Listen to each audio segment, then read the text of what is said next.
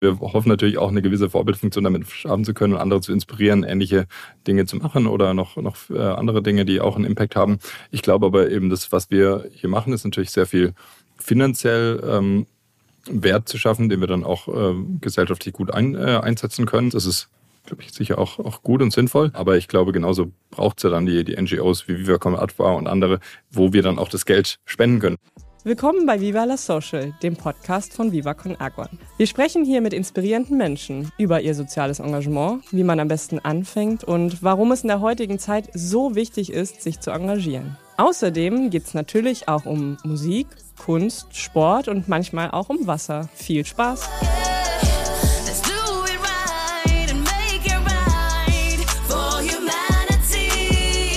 Werbung oder wie ich sage, Brunnen bauen, denn alles, was wir hier erlösen mit diesem ganzen Podcast, ist ja Social Business, also kommt Biber Conakwa zugute. Deswegen Werbung, aka Brunnen bauen. Immer wenn meine Stimme so leicht hochgepitcht auf Ritalin, aka ADHS, wirkend daherkommt, dann darf ich die Personio Foundation abfeiern, die von Anfang an und hoffentlich für immer sozialer Partner von diesem Viva la Social Podcast ist. Und was ist eigentlich eine Stiftung? Diese Frage haben wir uns schon gestellt und werden uns immer wieder auch stellen. Es gibt verschiedene Stiftungsformen. Es gibt zum Beispiel die rechtsfähige Stiftung und die treuhänderische Stiftung. Die rechtsfähige Stiftung, das ist auch in dem Fall die Viva Con Aqua Stiftung, die hat ein Mindestkapital von 50.000 Euro, das eigentlich nie wieder wieder angefasst werden kann und wird von sogenannten Stiftern und Stifterinnen gegründet. Und das kann eine natürliche oder juristische Person auch sein. Also auch GmbHs können Stiftungen gründen. Die treuhändischere Stiftung dagegen hat einen Stiftungsvertrag zwischen Stifter und dem Treuhänder. Und dort wird das Vermögen an den Treuhänder übertragen. Und dieser Treuhänder verwaltet Stiftungsvermögen gemäß der Satzung, dem Stiftungszweck und dem Stiftungsvertrag. So, jetzt habe ich euch einmal durch den Stiftungsdschungel geführt und jetzt geht's weiter mit der neuen Folge von Viva la Social mit der wunderbaren Sophia Burger. Willkommen zu Gast bei Viva la Social, lieber Hanno Renner. Schön, dass du da bist. Hallo, Sophia und Michi. Freut mich, hier zu sein. Hallo, geht's dir gut? Ja, ja? soweit gut. Das ist stressiger Jahresendsport noch, aber an sich soweit gut. Äh, das ist sehr schön.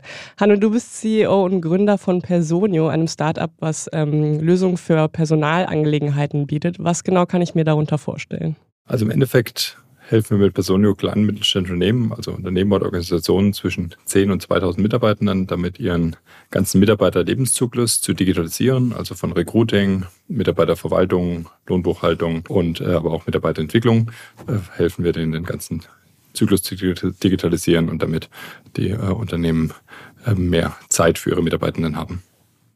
Das ist immer gut. Mehr Zeit brauchen wir, glaube ich, alle. Ich freue mich besonders, dass du heute hier bist, weil wir sprechen heute auch über die Personio Foundation, eine Stiftung, die äh, du auch mitgegründet hast und wo du Chairman bist. Ihr seid ja Hauptpartner des Podcasts, deswegen ist es äh, sehr schön, dass wir auch mal zu euch und eurer Arbeit ein bisschen genauer sprechen können. Aber vielleicht erstmal, bevor wir zur Foundation sprechen. Ähm, die ja mittlerweile wirklich groß ist und auch sehr erfolgreich äh, international arbeitet. Würde mich mal interessieren, was du gemacht hast, beziehungsweise wie dein Werdegang war, bevor du mit Personio angefangen hast.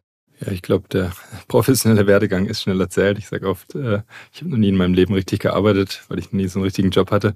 Ähm, habe Personio aus dem Studium raus gegründet. Das war 2015 gegen Ende des äh, Masters äh, hier in München. Ähm, habe hier noch im CDTM ein Zusatzstudium gemacht, was sehr interdisziplinär war mit sehr vielen verschiedenen ähm, Leuten von allen möglichen Hintergründen, Studiengängen, aber auch international ähm, Hintergründe und äh, da zusammen äh, an verschiedenen Themen gearbeitet und da auch die Motivation gefunden, ein eigenes Unternehmen zu gründen. Ähm, grundsätzlich vor allem, weil wir einerseits gesehen haben, mit, mit digitaler Technologie kann man sehr viel Impact haben auf andere Menschen und Unternehmen, aber gleichzeitig auch, weil wir ähm, gesagt haben, wir wollen einfach ein, ein cooles Unternehmen aufbauen, wo wir auch äh, für viele Menschen einen coolen Arbeitsplatz bieten können. Vielleicht auch nochmal so ein bisschen zur Einordnung. Also wir von Viva Con Agua nutzen ja auch das Personio-Tool und ich selber bin echt großer Fan, weil bevor wir das eingeführt haben, ich glaube, wann war das? Vielleicht war es sogar Anfang diesen Jahres oder letzten Jahres, die Kollegin aus der Finanzabteilung wissen das eher. Da mussten wir wirklich so eher noch in Excel-Tabellen und alles über E-Mail organisieren, was zum Beispiel Urlaubsvertretung angeht oder Krankheitsausfälle oder auch generell Stundentracking, das machen wir ja gar nicht bei Viva Agua, aber einfach, das ist halt mega geil, dass wir das jetzt alles in einem Tool haben. Ähm, ich finde, daran wird nochmal deutlich, wie krass geile Arbeit ihr eigentlich leistet oder dass es vielleicht auch da kenne ich mich nicht so sehr aus, aber dass das vielleicht auch auf vielen Feldern dann eine Pionierarbeit äh, war und ist, weil das einfach viele Challenges sozusagen einfach minimiert und man jetzt ein kompaktes Tool hat, mit dem man das alles regeln kann. Das wollte ja, ich, ich glaube, was, was du gerade gesagt hast, ist äh, eben wichtig, dass dass ihr es mit Excel-Listen äh, noch gemacht habt bis vor kurzem, ist halt absolut keine Ausnahme. Das sehen wir mhm. durch die Bank bei kleinen Mittelständen Unternehmen, aber eben auch vielen äh, Non-Profit-Organisationen, politischen Parteien, äh, Fußballvereinen, alles Mögliche, die einfach Organisationen sind, die Menschen äh, haben, die Urlaube brauchen, die Arbeitsverträge brauchen und so weiter. Und äh, bisher eben keine, keine Tools dediziert für solche kleinere Organisationen gab, die auch ähm, zu denen passen. Und ja, da freuen wir uns sehr, helfen zu können. Micha ist auch da. Der hat schon wieder vergessen, sich äh, vorzustellen, beziehungsweise einfach mal Hallo zu sagen. Es ist eigentlich bei jeder Folge das Gleiche. Ich sag's ihm immer wieder und dann ist er trotzdem still die ersten zehn Minuten. Hallo, hallo, hallo Micha. Hallo Sophia, hallo Hanne. Ja, ich finde es äh, super, die, die, dass du hier bist, weil ähm, als wir uns kennengelernt haben, habe ich dir ja auch relativ schnell ein paar dumme Fragen gestellt und die würde ich dir auch gern wiederholen, weil die Kernkompetenzen Komplementärverteilung so groß ist. Also ihr kommt aus einer Welt, die sehr weit weg von der äh, klassischen NGO-Welt ist, so, äh, wenn man jetzt so ein bisschen diese Startup-Welt nimmt und so weiter. Und ähm, ihr hattet dann auch so zwei, drei Begrifflichkeiten, ich weiß noch, Business Angel und Unicorn, wo ich gar nicht die Definition kannte. Ja, deswegen würde ich damit vielleicht, also ne, ihr seid ein achteinhalbfaches Unicorn, äh, glaube ich. Also, so, ähm, was bedeutet das? Ähm, und war, äh, wie äh, bemisst sich auch so ein Wert dann vielleicht? Ja, also rein technisch ähm, ist dieser, dieser Begriff Unicorn, von dem ich jetzt kein Riesenfan bin, aber erstmal einfach, ähm, dass ein Unternehmen, bevor es an die Börse geht, mit einer Milliarde oder mehr bewertet ist. Bewertet heißt eben, dass Unternehmen Anteile, einen Prozentsatz des Unternehmens kaufen und dafür einen gewissen Betrag, bei uns ein paar hundert Millionen bezahlen und dann, äh, wenn man das hochrechnet auf den Gesamtunternehmensbetrag, der eben jetzt bei uns zuletzt 8,5 Milliarden war.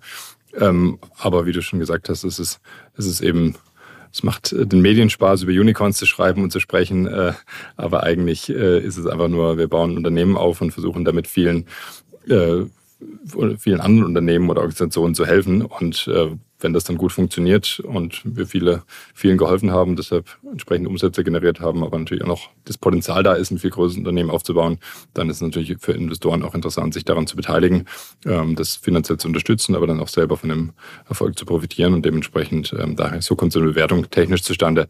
Ähm, aber ich glaube, sich auf eine Bewertung zu fokussieren, dann ist man am falschen, am falschen Ziel. Ist das dein Grund, warum du gesagt hast, dass du kein Fan von Unicorn auf der Begrifflichkeit bist, weil es da eher um die Bewertung geht und gar nicht vielleicht die Kultur, die ein Unternehmen oder den Impact, den ein Unternehmen kreieren kann? Ja, ganz genau. Es wird ein bisschen äh, zu sehr eben darauf fokussiert, dass das jetzt das Ziel ist, ein, äh, ein Unicorn aufzubauen und, äh, und dann äh, ist es so der, der, der heilige Gral im, Startup-Umfeld. Aber eigentlich sind Startups ja nur schnell wachsende Unternehmen, die eben hoffentlich ein Problem lösen und hoffentlich daraus ein nachhaltiges Ge äh, Geschäft entsteht und ähm, eben dann äh, irgendwann Unternehmen äh, entstehen, die über viele Jahre und Jahrzehnte Mitarbeitende beschäftigen, erstmal ihren Kunden natürlich helfen, aber auch Steuern zahlen und einen sozialen Impact haben können.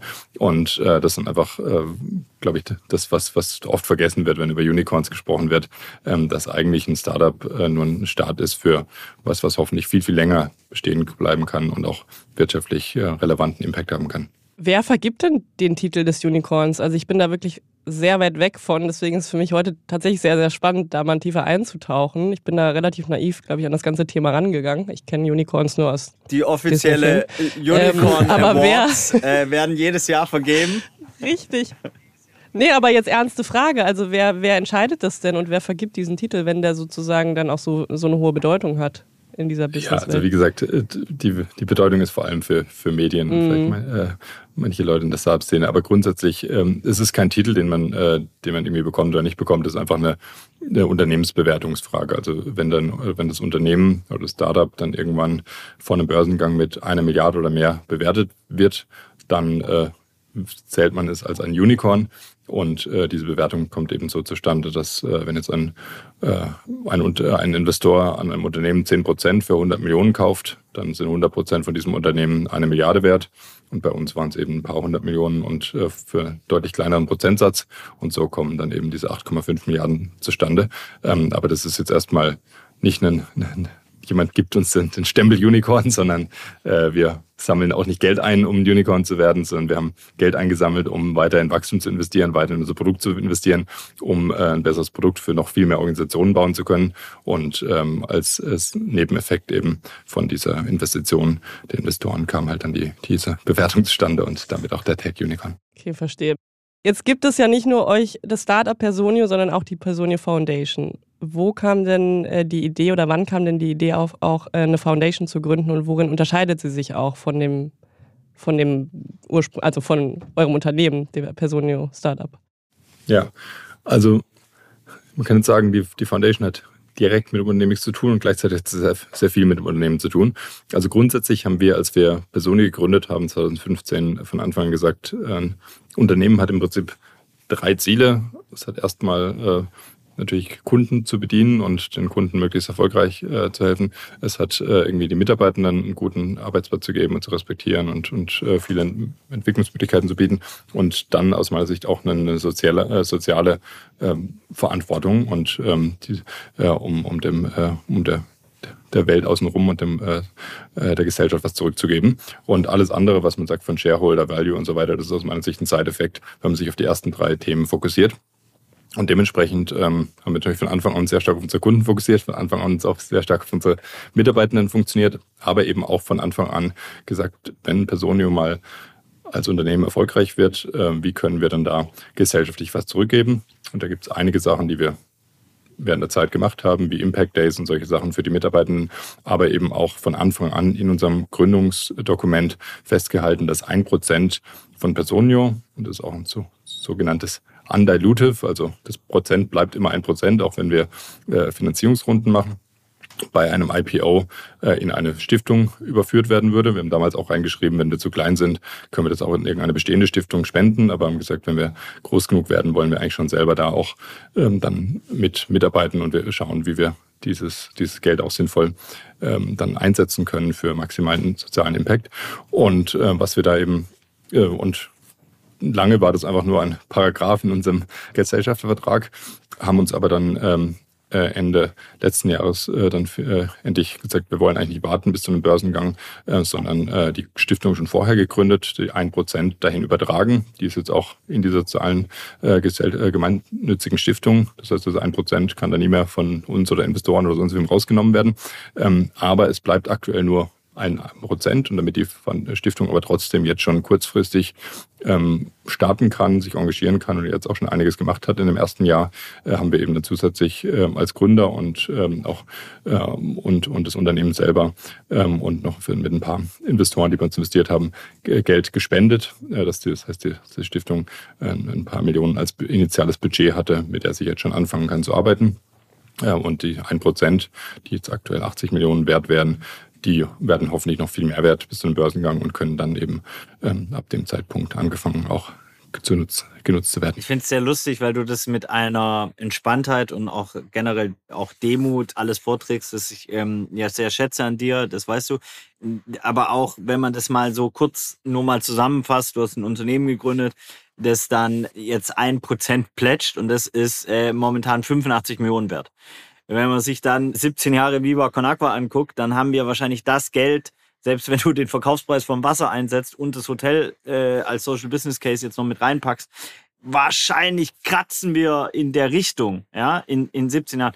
Das heißt, und das finde ich das Spannende auch, dass natürlich dadurch, dass, ne, was ich vorher gemeint habe mit Kernkompetenzen, Komplementärverteilung, dadurch, dass ihr aus wirklich einer anderen Welt kommt, habt ihr auch andere Tools sozusagen und andere Möglichkeiten und andere Denkmuster so äh, ne und hebt euch dadurch natürlich von der NGO-Szene ein bisschen ab, die dann eher sich überlegen, wie können sie ein kleines Spendenformat machen, wo 20.000 Euro rumkommen, ja und ihr geht Börse und, und damit hast du einen ganz anderen Impact. Und ich glaube darin, also gerade in dieser Zusammenführung von diesen beiden Welten liegt halt eine unfassbare Kraft so.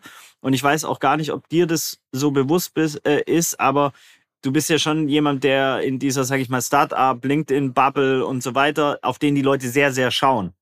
Ja, und deswegen finde ich auch diesen Impact abseits von den 1%, dass ihr da auch noch Persönlichkeit reingegeben habt, so groß, weil ich glaube, es davon halt noch viel mehr Gründerinnen braucht. Also ich glaube eigentlich, dass du das Vorbild für mich da bist in so einer Gründer, äh, äh, Gründerinnenriege, dass es keinen Sinn macht, irgendwas zu gründen, wo kein Gemeinwohl dabei ist. Und deswegen mag ich es auch quasi, wenn du dann den, den Fokui eben nicht auf, auf äh, Unicorns und so weiter, sondern eben auf die Unternehmenskultur, ja. Und finde es sehr inspirierend und glaube auch, dass du dafür einen unfassbaren Impact legst, weil diese Startup-Welt baut sich ja auch noch gerade und findet sich auch noch gerade und ist noch nicht, da gibt es noch nicht den einen Masterplan, sondern du offerierst quasi da auch einen, einen zweiten. Das war jetzt eigentlich eine Liebeserklärung ohne Frage, ja.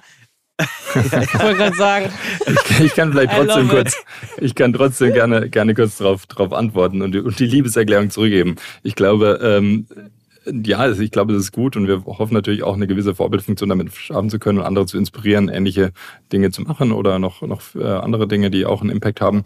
Ich glaube aber eben, das, was wir hier machen, ist natürlich sehr viel finanziell ähm, Wert zu schaffen, den wir dann auch äh, gesellschaftlich gut ein, äh, einsetzen können. Das ist glaube ich, sicher auch, auch gut und sinnvoll. Aber ich glaube, genauso braucht es ja dann die, die NGOs wie Viva Con Adva und andere, wo wir dann auch das Geld spenden können. Weil erstmal ist es für die Persone Foundation, werden wir sicher gleich noch drüber sprechen, die macht ja selber äh, jetzt keine, keine Projekte.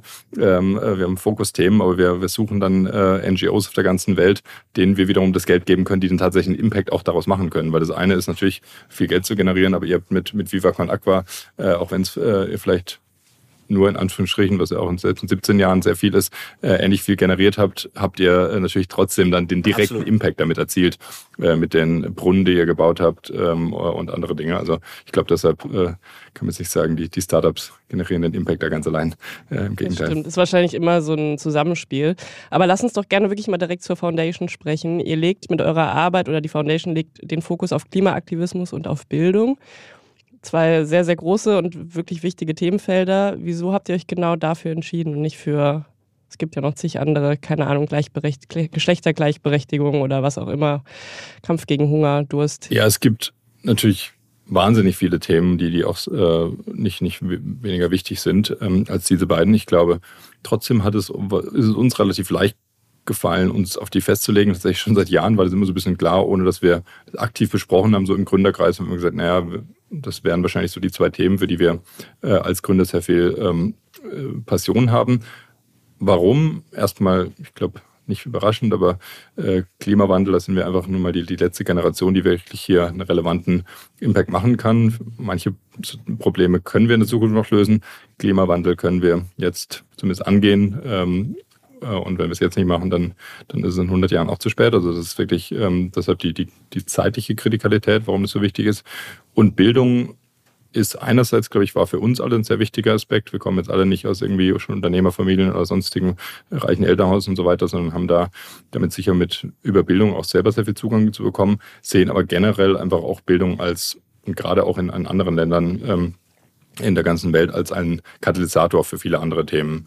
Ähm, da gibt es ja ganz viele Studien, auch gerade bei, bei äh, Bildung, äh, Frauenbildung, die dann äh, dafür helfen, dass es irgendwie bessere Aufklärung gibt, auch was ähm, äh, Verhütung angeht und so weiter. Also es gibt wahnsinnig viele äh, Side-Effekte, die positiv aus, aus Bildung sich, sich ableiten können ähm, in, in allen möglichen Regionen der Welt. Und dementsprechend haben wir gesagt, Klimaschutz ist so ein Thema, das jetzt einfach aktuell, akut so wichtig ist und Bildung ist einfach so ein Thema, das als Grundlage sehr viele andere Sachen positiv beeinflussen kann. Als du ähm, das erste Mal mir von der Stiftung erzählt hast, hast du mir einen, finde ich, sehr spannenden Punkt äh, gesagt, den viele Leute gar nicht auf dem Radar wahrscheinlich haben, ist, dass wenn du Fördergelder kriegst von Stiftungen oder whatever, dann muss man ganz oft richtig lange Anträge stellen. Und das ist schon ein Arschloch, lass ich mich in meiner Sprache sagen. Dann kriegt man das Geld und dann kriegt, kommt das zweite Arschloch um die Ecke. Dann darf man nämlich den Rechenschaftsbericht abgeben. Und der frisst nochmal richtig viel Zeit. Und ich rede jetzt wirklich von also lass mal 100.000 Euro sein, Förderung, dass du bestimmt zwei bis drei Monate an diesen Anträgen und dem Rechenschaftsbericht sitzt. Das heißt, in dieser Zeit frisst du ganz viel von ähm, dem auf.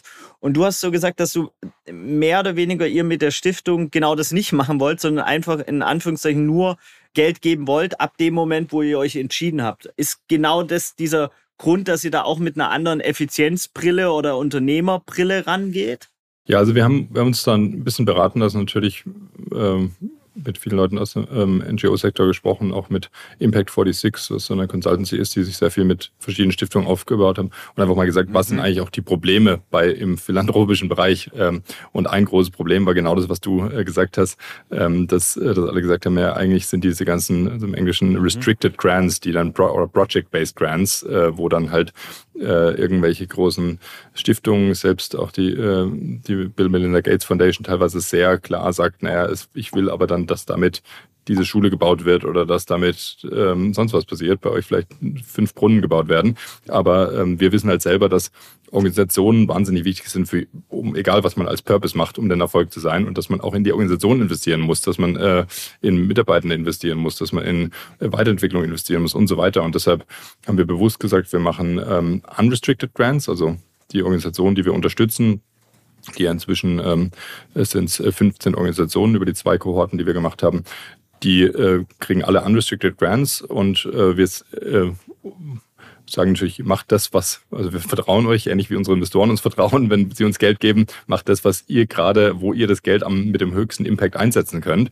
Und wenn das ist, äh, Mitarbeiter einzustellen oder auch einer, einer bestehenden äh, Mitarbeitenden äh, ein paar tausend Euro mehr zu zahlen, damit man die richtigen Leute äh, einstellen und halten kann und die nicht irgendwie weggehen, was gerade auch in Entwicklungsländern auch ein Riesenproblem ist, ähm, damit eben Leute im, im Non-Profit-Sektor bleiben, äh, dann ist das die richtige Entscheidung und dann hat das den größten Impact und ähm, äh, ja, und dann braucht auch hinterher sich keiner, wie du sagst, Berichte schreiben, äh, um so zu tun, als ob jetzt alles genau nur dahin reingeht. Aber natürlich, äh, ja, muss, muss halt, gibt's gibt's immer auch eine Organisation außenrum äh, und andere Ausgaben, die man braucht, um Impact zu haben. Das finde ich super erfrischend, weil das Parade, es ist das Gegenteil vom Paradebeispiel der Frage, die du am Pfandbecher sammeln kriegst.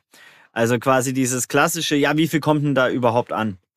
Und genau das Gegenteil. Also, weil ne, eben Personal, gutes Personal, und das wird mir auch immer bewusster, äh, äh, so, äh, kostet Geld. So, und, ähm, und muss rein investiert werden. Ähm, in die Strukturen muss rein investiert werden, sonst ist es auch alles eher eine Eintagsliebe wie Materia Rap. Und das finde ich also unfassbar geil, dass diese Denke reinkommt, weil ich glaube, die andere Denke ist auch sehr, sehr toxisch auf so einer Ebene, sich selbst zu geiseln ja, so nach dem Motto, weißt du, wir haben ja auch Viva Con Aqua sechs, sieben Jahre ehrenamtlich gemacht und hatten voll das Problem, uns Gehälter zu zahlen. Ich bin jede Gehaltsstufe durchgegangen, von 400, 600, 800. So, und jetzt verdiene ich 5000 brutto, was ein relativ cooles Gehalt ist, aber in der Liga, in du, der du unterwegs bist, vielleicht auch nicht manchmal, ähm, ohne dass ich dir jetzt, äh, ne, ich weiß ja, wie du auch dein Geld äh, sozial investierst und so weiter. Das hat jetzt damit gar nichts zu tun, aber ich finde es einfach nur absurd, diese, diese, diese Grundannahmen, die man dann drin hat, auch in dieser NGO-Szene. Und da wieder crasht natürlich die, die Businesswelt voll rein und hinterfragt die und zeigt andere Möglichkeiten, dass es auch anders geht. Und deswegen danke dafür, weil ich glaube, diese Perspektive hilft der ganzen Szene. Ja, und ich glaube, es ist halt spannend, weil viele der Leute ähm, selbst, also ich habe jetzt gerade kurz Bill Gates zitiert, der ja sehr, sehr vielen großen Impact hat, aber, ähm, aber der kommt ja auch aus einer, einer For-Profit-Welt und wenn der in Startups investiert, dann erstens ähm, wird er denen auch einfach Geld geben und sagen, ich, ich, ich, ich gebe nicht jedem Startup Geld, aber denen, denen ich Geld gebe, denen vertraue ich. Und ob ich denen jetzt eine Million oder fünf Millionen oder was auch immer äh, gebe, äh, der Bill Gates wird sagen, okay, ich habe hier jetzt gute Gründe ausgewählt, die werden schon smart, deshalb habe ich die ausgewählt, äh, um denen nicht zu sagen, was sie damit machen müssen. Ähm, also das bestens für einsetzen. Und genauso bei unseren Investoren, die uns Geld gegeben haben, da hatten wir auch nie irgendwelche Restriktionen, was wir damit machen können. Im Gegenteil, natürlich sind die sogar, unterstützen die uns, die besten, äh, die besten Kollegen, Kolleginnen einzustellen, um maximalen Impact, maximalen Erfolg als Unternehmen zu haben. Und genauso wollen wir, wenn wir NGOs haben wollen, die den maximalen Impact, maximalen äh, Erfolg in dem Sinne haben, indem sie möglichst viel Impact erreichen, dann äh, sollten wir auch nicht sagen, äh, ihr dürft aber das alles nicht machen und dann, wie du sagst, auch äh, vielleicht gutes Talent äh, nicht in diesen Sektor ziehen zu können. Ähm, und es geht ja nicht nur um, um jetzt äh, Gehälter, was ein Teil davon ist, aber auch viele andere Sachen, äh, wo einfach ähm, sonst zu wenig investiert wird. Und wie kann ich mir das vorstellen? Also könnten wir von Viva Aqua, wir sind ja ein Verein, da wo ich jetzt zum Beispiel angestellt bin, ähm, könnten wir einfach bei euch anklopfen und sagen, ey, uns fehlen bis Jahresende noch keine Ahnung, 20.000, die sollten noch in das Projekt gehen nach Uganda. Das haben wir denen sozusagen zugesprochen, den Leuten vor Ort, unseren Partnern. würde das funktionieren und wenn ja, wie kann ich mir sowas vorstellen? Also ihr werdet ja nicht einfach sagen, okay, hier, take 50.000, viel Spaß damit. Ja, also wir, wir machen das äh, natürlich schon, schon ein Stück weit strukturiert, damit wir auch sicherstellen, dass wir äh, wiederum die, die unserer Sicht dann von unserem Prozess besten Organisationen ähm, auswählen. Und da ähm, haben wir äh, gerade jetzt Anfang, also in der ersten, äh, im ersten Jahr oder Anfang des Jahres schon eine erste Kohorte äh, gestartet mit acht Organisationen. Damals war es noch so ein bisschen, hat uns äh, die Consultancy geholfen, ähm, irgendwie 100 auszusuchen und dann aus denen acht äh, auszuwählen. Ähm, jetzt beim zweiten Mal war es wirklich ein Global Call for Proposals oder Applications, wo wirklich global äh, NGOs gesagt haben, äh, wenn ihr euch auf die Bereiche Education oder Climate Action fokussiert, also Bildung oder äh, Klimaaktivismus, könnt, äh, könnt ihr euch bei uns ähm, bewerben. Das war kein, äh, keine riesen Riesenbewerbung. Das war eine kurze Summary. Was macht ihr denn?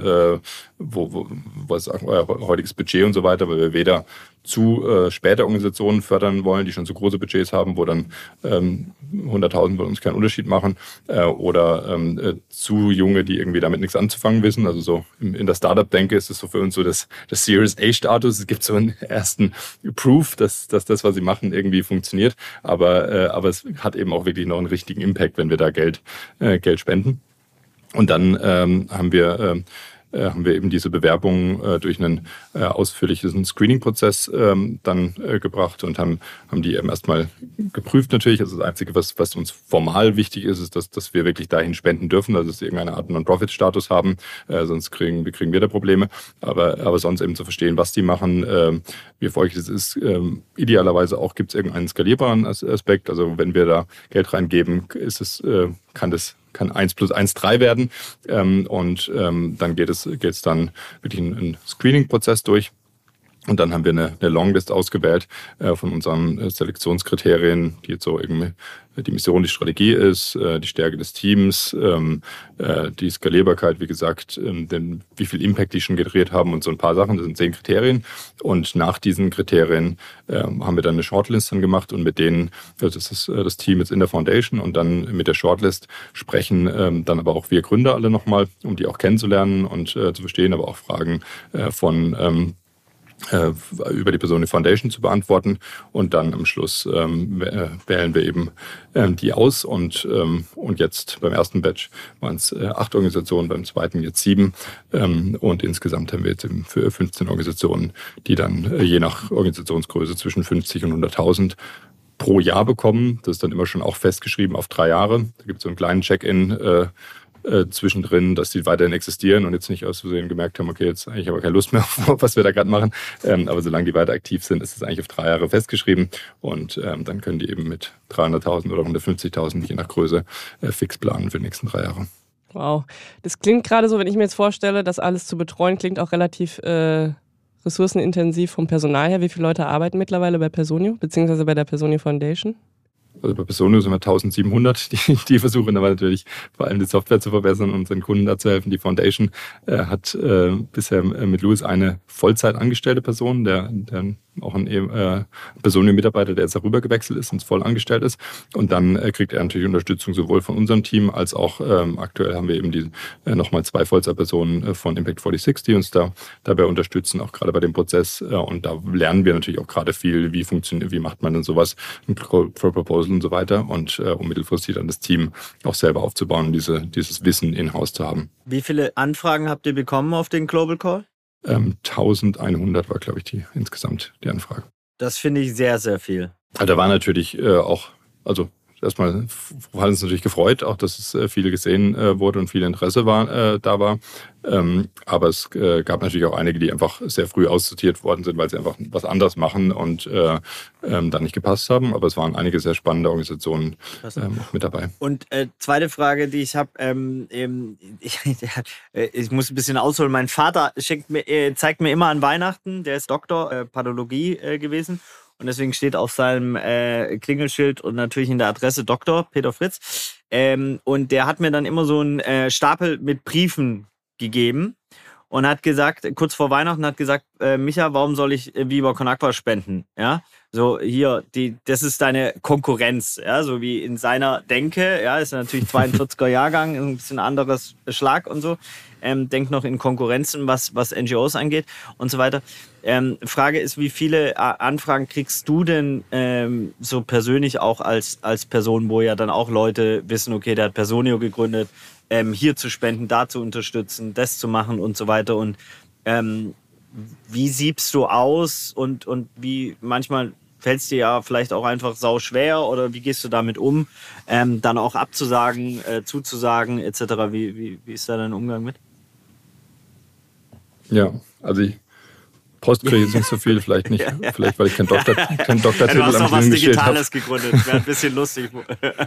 oder, ich wollte gerade sagen, sind auch ein paar Jährchen dazwischen. Oder weil die Leute meine, meine Adresse nicht haben. Ähm, aber ja, äh, klar kommen auf LinkedIn oder so weiter immer irgendwelche, irgendwelche Anfragen. Ähm, ich ähm, ich glaube, für mich ist, äh, also vielleicht zwei Sachen. Die eine Sache ist, ich, ich bin auch mhm. bei Founders Pledge engagiert, wo ich jetzt außerhalb von, von Personio auch ein äh, einen möglichen zukünftigen Exit ähm, ähm, einen Großteil davon äh, oder einen relevanten Teil davon geplätscht habe, dass äh, der noch zusätzlich zu der Foundation äh, weggeht. Und da haben wir, äh, da gibt es ein paar äh, Sachen, die die machen, die auch sehr skalierbar sind, wie zum Beispiel ein, ein äh, Climate Fund, wo man einfach in diesen Fonds auch größere Summen spenden kann und die dann schauen, wo kann ich das mit maximalem Impact verteilen. Und das halte ich dann für effektiver, wenn die sich den ganzen Tag damit beschäftigen, als wenn ich jetzt aus dem Bauch heraus ähm, da was entscheide. Founders Pledge ist eine Organisation in London, die sich darauf fokussiert, dass Gründerinnen bei der Gründung eines Unternehmens von Anfang an etwas für die Gemeinnützigkeit zur Seite legen. Und da könnt ihr einfach mal nachlesen unter founderspledge.com, denn aus meiner Sicht ist es elementar, dass sich Gründerinnen von Anfang an dem Gemeinwohl verschreiben.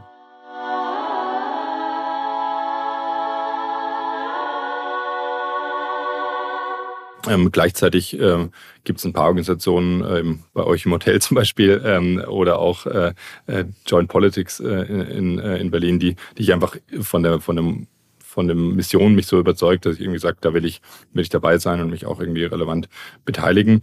Ähm, oder es gibt mal irgendwelche Themen wie damals ähm, im Ukraine-Konflikt, wo ich natürlich geschaut habe, was sind irgendwie äh, Organisationen, wo man da auch äh, sinnvoll größere Summen spenden kann. Ich versuche sonst jetzt nicht äh, hier und da immer mal wieder äh, ganz, äh, ganz kleinteilig ähm, zu spenden, sondern dann eher eben jetzt äh, sehr viel auch privat einfach in die Foundation reinzuspenden und sagen, das ist ein Vehikel, mit ja. dem beschäftige ich mich sowieso viel. Das ist schon ausgerichtet auf die Themen, die mir sehr wichtig sind mit äh, Bildung und Klimaschutz. Und ähm, deshalb äh, ja, mache ich, mach ich jetzt gerade keine riese Auswahl äh, nochmal selber und quasi so ein eigener Call for Proposals und, äh, und versuche dann äh, da nochmal auszuwählen, sondern versuche viel dann über die Foundation einfach zu funneln. Und äh, Organisationen, die in dem Bereich mich ansprechen würden, würde ich natürlich auch an die Foundation verweisen. Was würdest du sagen, war somit das Schwierigste oder die größte Herausforderung bei der Gründung der Foundation? Wenn es da eine große Herausforderung gibt oder gab? Also ich glaube, die Herausforderung ist tatsächlich viel der, technischen Schritte, die man da durchgehen äh, muss. Wir sind dann erst eine, eine GmbH gegründet, die jetzt dann in eine Stiftung Deutschen Rechtes, äh, Gemeinnützige umgesetzt wird und da einfach äh, alles richtig zu machen, äh, damit da eben, äh, weil es ist ja komplett gemeinnützig, das ist alles komplett gespendet. Ja, das hat auch nichts mit irgendwie Steueroptimierung für die für Personio zu tun. Da haben wir gar keine gar keine Benefits davon.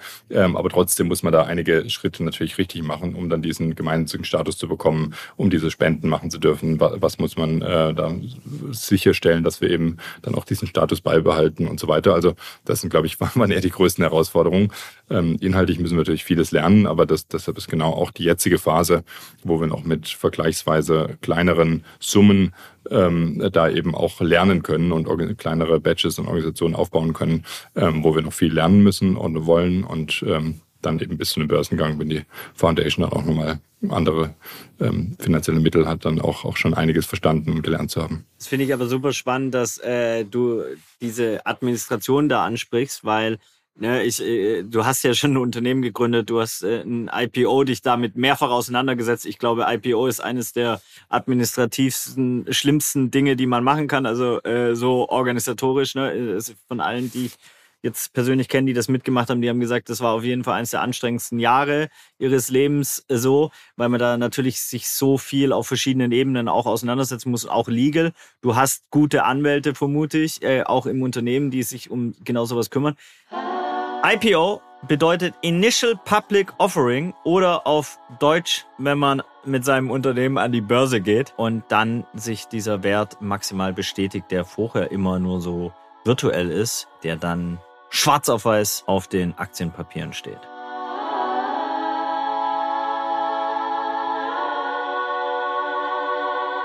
Worauf ich hinaus will, ist, dieses Gründen klingt halt auch immer sehr, sehr leicht wenn man natürlich so ein Netzwerk mittlerweile hat wie wir und, ne, und mit Notaren schon mal gehandelt hat, etc. pp. und schon mal gegründet hat. Sonst ist aber das auch für so einen klassischen äh, durchschnittsdeutschen äh, äh Dirk, sage ich jetzt mal, auch relativ relativ äh, komplexer Prozess, erstmal so eine Stiftung zu gründen. Ja, also das da würde mich zum Beispiel mal interessieren, ähm, auch aus, aus, aus deiner Perspektive, wie man das vielleicht auch vereinfachen könnte, ob's da, ob du da auch schon im, im, äh, im Zuge der Gründung irgendwie gemerkt hast, ey, fuck, das muss eigentlich viel, viel simplifierter sein äh, und digitaler vielleicht auch etc. pp, damit auch andere Leute gründen und nicht nur Menschen, die schon gegründet haben oder eben ein anderes äh, Back, äh, Backup-System haben. Ja, also ich würde sagen, wenn man jetzt so eine einfache GmbH nochmal äh, gründet oder eine UG, wie, wie, wir auch gestartet haben, ähm, dann klar ist da ein bisschen Prozess dahinter, muss das irgendwie verstehen äh, oder sich ein bisschen rumgoogeln oder sowas. Aber ich denke mir immer, das, das könnte man optimieren und das könnte man leichter machen. Und da gibt es immer wieder Beispiele, wie man das in Estland in irgendwie fünf Minuten machen kann. Ähm, aber aus meiner Sicht, wenn man ein Unternehmen gründen will, das, dann kann man auch also diese, diese paar Stunden investieren. Ähm, das ist jetzt, äh, also da ist jetzt erstmal der, würde ich sagen, der administrative Aufwand äh, irgendwo machbar. Ich mache das jetzt auch nicht fünfmal. Ähm, aber ähm, ich glaube, das Besondere jetzt in diesem ganzen äh, gemeinnützigen Bereich war einfach, da die, die Sorge, irgendwas äh, falsch zu machen, was, was dann die Gemeinnützigkeit äh, kostet, weil wir da ja ganz, ganz sicher, ganz sauber, ganz clean sein äh, wollen und ähm, noch müssen. Und das ist, glaube ich, was, wo man den zusätzlichen Stress gemacht hat, weil wenn du ein Unternehmen gegründet äh, gründest, äh, da kannst du auch irgendwas falsch machen, aber musst, dann sagt dir spätestens der Steuerberater, halt, stopp, hier müssen wir noch das machen. Aber bei der, äh, bei einer gemeinsitzigen GmbH oder eben dann auch der Stiftung war eben die Sorge, dass wir da irgendwas falsch machen und irgendwie dann hinterher den, den Status vielleicht aberkannt bekommen äh, und dann äh, auf einmal nicht genau einzig aktiv werden können. Und das, das wäre wär eben einfach äh, schwierig gewesen. Und ich glaube, da vielleicht irgendwie sowas zu machen, wenn man wo man eine klare Guidelines hat, okay, ich will eine GmbH gründen, dann kann ich dann wird mir das so vorgegeben, dass ich da nichts falsch machen kann. Ich glaube, das wäre wär vielleicht was, was noch hilfreich sein könnte. Micha, neue Business-Idee, oder? Hast doch so wenig zu tun. Wir gründen nichts mehr. Ähm, nee, wir gründen nichts mehr. Ich habe noch eine ähm, Frage zum Schluss, die ich eigentlich immer all unseren Gästen und Gästinnen stelle. Und zwar, ähm, woher kennst du Viva Con Agua, beziehungsweise wie kam die Zusammenarbeit zustande? Ja, also Viva Con Agua, ich glaube, ist inzwischen einfach äh, basierend auf eurer guten Arbeit, äh, so, eine, so eine Brand, die man halt einfach kennt. Ich meine, kennt halt irgendwie Coca-Cola und Sprite und Viva Con Aqua. Wow! ähm, ich denke, dass der, in einem Atemzug mit denen werdet ihr normalerweise genannt, oder? Auf jeden Fall. Ähm, Nein, aber auf jeden Fall, also die, also die Brand als, als solche finde ich, äh, also habe ich schon, äh, kenne ich schon lange, auch bevor äh, ich, ich mich erkannte. Ähm, ich hatte, glaube ich, auch sogar schon das Toilettenpapier ähm, zu Hause, bevor wir uns kannten.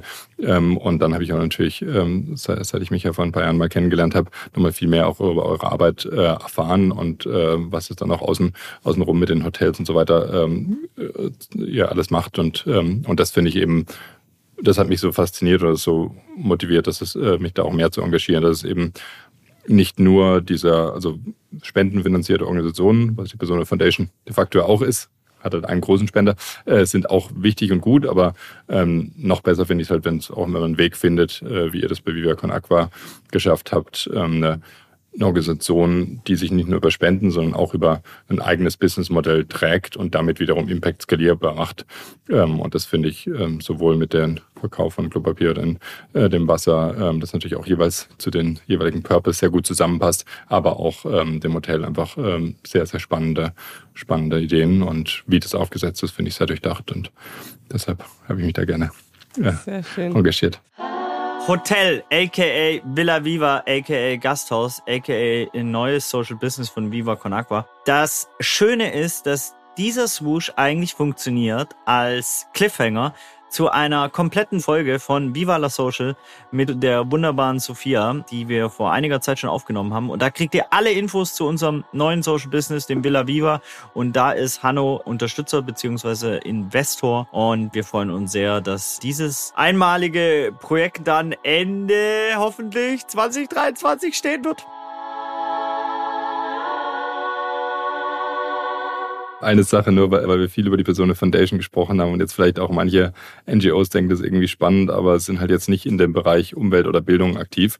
Was wir auch gerade aufbauen äh, zusätzlich, und das wird unabhängig von diesen zwei Fokusthemen sein wird, äh, ist, was wir äh, den Impact Accelerator nennen, weil die andere Sache, die wir gelernt haben, neben dem Thema Unrestricted Grants, ist, dass viele NGOs und Non-Profits, und das sehen wir natürlich auch in unserer eigenen Arbeit mit denen über unsere Software, ähm, besonders auch im im HR- und, und People-Bereich äh, sehr wenig Wissen haben oder sehr we wenig Dinge, ähm, Ressourcen haben, auch Dinge so aufzusetzen, wie sie in, in äh, teilweise For-Profit-Unternehmen äh, Standard sind. Und da wollen wir ähm, eben kostenlos für all diese Organisationen so einen Impact Accelerator aufbauen, wo wir äh, NGOs äh, unabhängig vom Sektor helfen, ähm, besonders über den People-Ansatz äh, eben zu helfen, auch als Organisation erfolgreich zu sein. Und da ähm, fangen wir gerade an. Da haben wir jetzt kürzlich auch schon ein White Paper veröffentlicht, nachdem wir das Umfrage gemacht haben, was eigentlich die, die Herausforderungen äh, es in NGOs gibt, was das Thema HR angeht. Und da versuchen wir jetzt ähm, Lösungen oder Unterstützung für all diese Themen anzubieten. Also stay tuned, das ist wow. noch nicht ganz, ganz ready, aber ähm, da hoffe ich, dass wir da auch ähm, bald wieder zum Thema skalierbaren Impact auch über das Geld hinweg ähm, sinnvolle Sachen machen können. Sehr spannend, ja. Ich bin also bin schon wirklich vorfreudig zu sehen, was da noch alles äh, passieren wird in den nächsten Jahren. Ähm, Hanno, vielen lieben Dank, dass du hier zu Gast warst. Wir freuen uns wirklich sehr, dass ihr Partner seid des Podcasts und ähm, werden sicherlich an der einen oder anderen Stelle nochmal zusammen sprechen. Und nun wünsche ich euch erstmal einen schönen Tag. Danke, Sophia. Danke, Micha. Und bis bald. Danke, Hanno. Ciao. Vielen lieben Dank fürs Zuhören. Wir hoffen, ihr seid gut in das neue Jahr 2023 äh, gestartet und konntet ein paar entspannte erste Tage in diesem frischen Jahr verbringen. Wir freuen uns voll, dass ihr auch in diesem Jahr mit am Start seid und den Podcast weiter hört, ihn empfehlt und die Mission von Viva Con Agua alle für Wasser weiter verbreitet. Wir hören uns hier wieder in zwei Wochen. Bis dahin, macht's gut. Ciao.